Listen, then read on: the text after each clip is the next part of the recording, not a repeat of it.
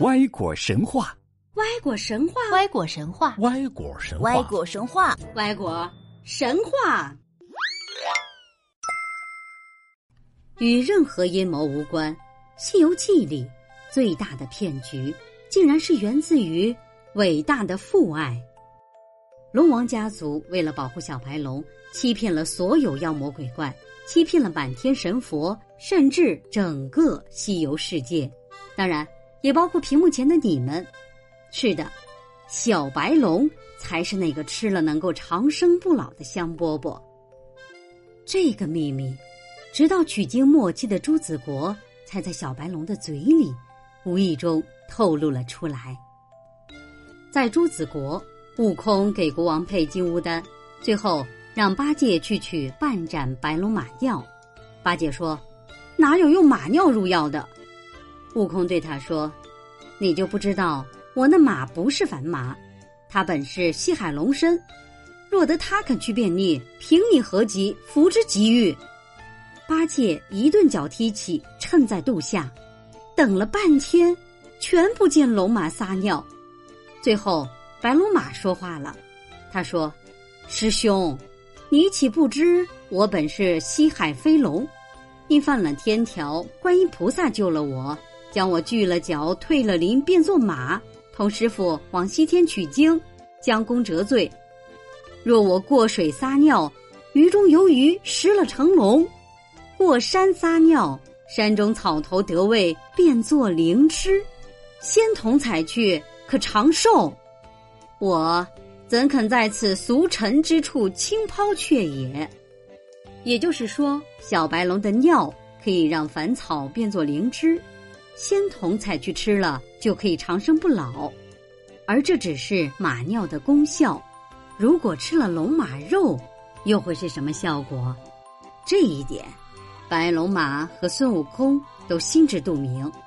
小白龙说完这句话之后，孙悟空紧接着说了一句：“兄弟谨言，此间乃西方王国，非尘俗也。”这里悟空说的“兄弟谨言”。一语双关，更重要的意思是让白龙马闭嘴，不要把自己的身世透露出去。悟空曾经说：“我在蟠桃宴上吃御酒，偷蟠桃、龙肝凤髓及老君之丹。”可见龙肝凤髓是和蟠桃、老君之丹这种名言能够长生不老的仙物并列的。通过散播唐僧肉能够长生不老的谣言。把妖魔的注意力吸引到唐僧身上，唐僧作为取经这个重点项目的执行人，受到满天神佛的保护。如果遇难，悟空可以名正言顺的寻求帮助；而如果是龙马被抓，估计待遇就不会那么好了。我们再来看看龙王家族和一路上妖魔的关系。牛魔王和万圣龙王是好朋友。九头虫是万圣龙王的女婿，被哮天犬咬掉一个头之后，直奔北海。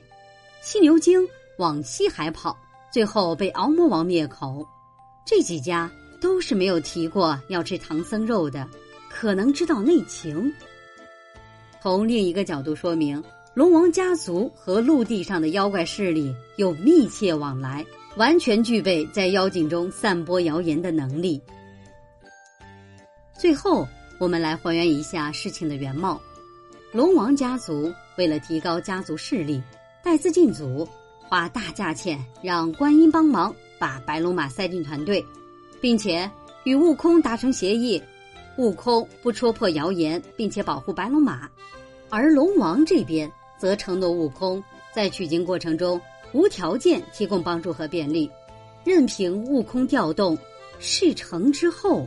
另有重谢。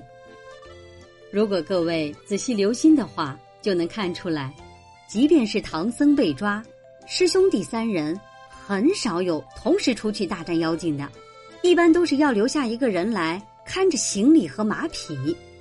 这里行李固然重要，但是更重要的，则是要保护白龙马。唐僧总是骑着白龙马，然而，到底是？唐僧的肉还是龙马肉能让你长生不老？你们能够分得清吗？好，下期见。有一些故事经典传承，百听不厌；有一种分析见解独特，意想不到；有一种聆听恍然大悟，醍醐灌顶。更多精彩内容尽在歪果神话，我们等你哦。